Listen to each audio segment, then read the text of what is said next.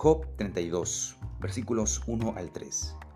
Al ver los tres amigos de Job que éste se consideraba un hombre recto, dejaron de responderle.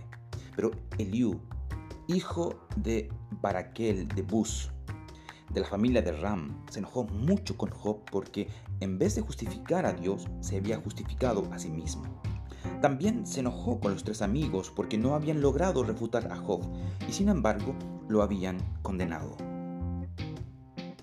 Condenar sin razón es tan dañino como creerse justo en su propia opinión.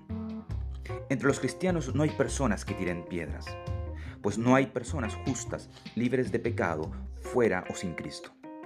El creerse justo ya es un pecado, así como buscar la justicia por medio de nuestro propio comportamiento.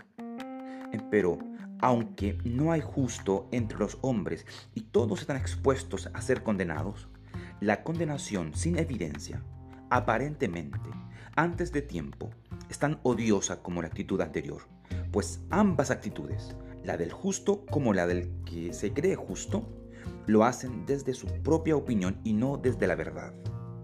¿Qué debemos grabar en nuestro corazón? Que debemos tener cuidado con el orgullo, pues este estado es la causa de creerse justo sin serlo y juez del mundo sin criterio.